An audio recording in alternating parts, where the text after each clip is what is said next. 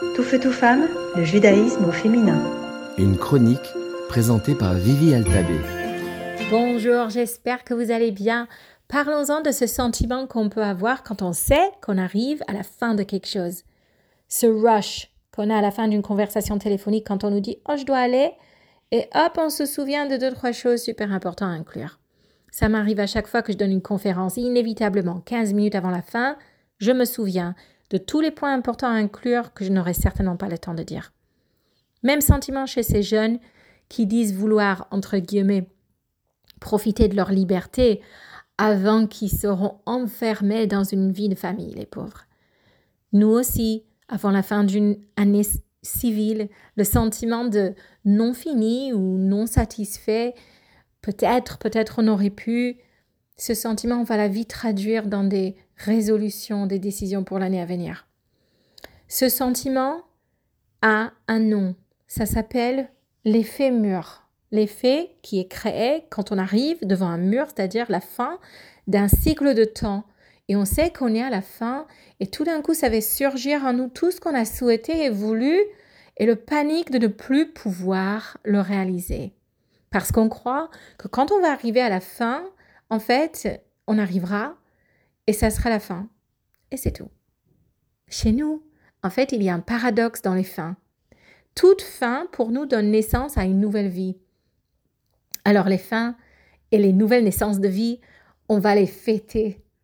On est persuadé que chaque fin, c'est vrai qu'elle clôture, elle termine quelque chose, mais elle ouvre la porte, elle donne naissance à quelque chose qui ne pouvait pas exister auparavant. Donc ce paradoxe, on va le trouver à chaque fois qu'on lit la Torah dans la synagogue. Il y a cette coutume assez drôle qu'à la fin de la lecture, alors c'est fini, on peut dire la fin, et non, tout le monde crie ensemble, Razak, c'est fort. Non, c'est la fin. Oui, mais on sait que quelque chose de très fort va venir par la suite, la semaine prochaine. Et quand on arrive à la fin d'un livre, alors on fait encore plus fort. On dit trois fois, c'est fort, c'est fort, et on se renforcera. Mais que faire quand la fin est vraiment triste? Quand la fin d'une vie est vraiment la mort de quelqu'un, quand la fin d'une histoire devient l'esclavage de tous leurs enfants, quand un soldat qui est tombé devient une famille qui est en deuil. Comment est-ce qu'on peut regarder ces choses comme le début et la naissance de quelque chose d'autre? Alors la Kabbale, elle nous enseigne que le temps est régi par la loi qu'Hachem a imposée au temps, qu'elle évolue et elle avance.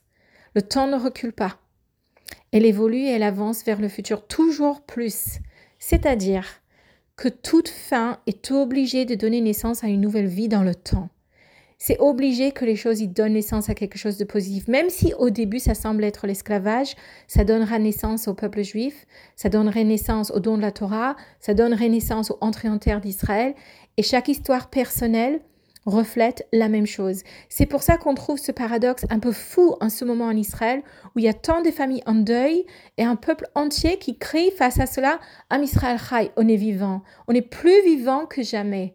Parce qu'à la fin de chacun de ces vies marque la naissance de quelque chose d'énorme qu'on ne sait pas encore comment, on ne sait pas encore de quelle manière, mais on sait une chose sûre et certaine, c'est le début de quelque chose encore plus merveilleux qu'avant.